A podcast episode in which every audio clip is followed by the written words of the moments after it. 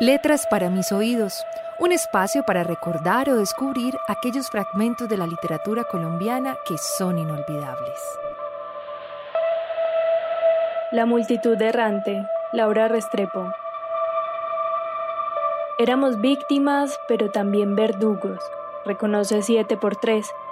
Huíamos de la violencia, sí, pero a nuestro paso la esparcíamos también. Asaltábamos haciendas, asolábamos cementeras y establos, robábamos estrépito, nos mostrábamos inclementes cada vez que nos cruzábamos con el otro bando. La guerra a todo envuelve, es un aire sucio que se cuela en toda la nariz, y aunque no lo quiera, el que huye de ella se convierte a su vez en difusor.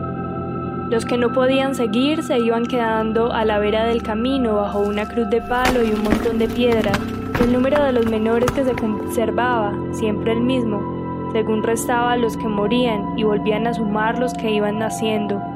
Los demás protagonizaban la historia móvil y escurridiza de los que emprenden la huida, horas quietas al acecho, abatimiento por los caminos del Señor, café sin dulce y carne sin sal, pleito, llanto, conciliaciones, delirios de paludismo y diarrea, juegos de cartas, páramos helados que humedecen la ropa y hacen tiritar la piel, rastrojeras, bosques de niebla, cañaduzales, sembradíos de piña ardiendo bajo el sol, el olor del enemigo impregnándolo todo, la tela de la camisa y las hojas de los árboles, y un constante trasegar de ilusiones y un obsesivo espejo de tierra propia, que fueron y siguen siendo el motor de su marcha. Buscando qué, días y noches persiguiendo qué? Se pregunta ahora ante mí, siete por tres. Nadie sabía bien, y yo, que era un niño, menos. Recuerdo la esperanza que abrigábamos entonces porque es la misma que abrigamos todavía. Cuando la guerra maine, cuando la guerra maine. ¿Cuándo será ese cuándo?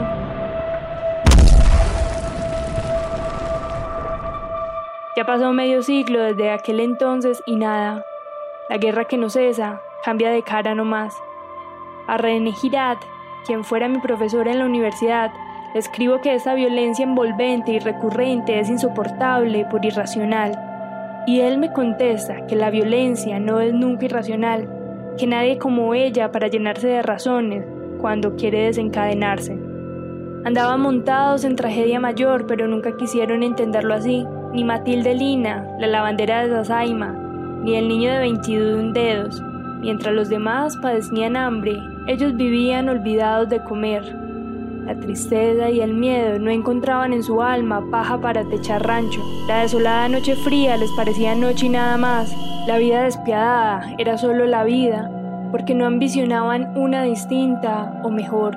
Los otros lo habían perdido todo y ellos nada, porque nunca se pierde lo que nunca se tuvo ni se quiere tener.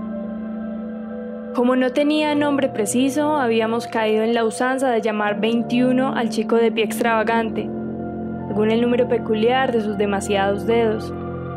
Hasta el día en que Charro Lindo nos prohibió en tono terminante y bajo amenaza de castigo que lo apodáramos así.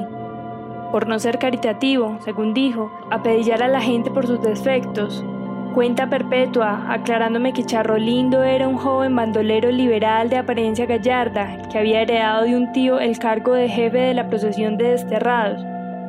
Pese a la orden perentoria, algún desprevenido volvió a decir 21 en presencia del jefazo. Y este lo tiró al suelo de uso papo, entonces en vez de 21 surgió el 7 por 3 como eufemismo encubierto y desacato encubierto a la autoridad, y ese San Benito se le pegó al niño para no abandonarlo más. Recuerdo 21 como si lo estuviera viendo, me asegura Perpetua, nacido de la nada.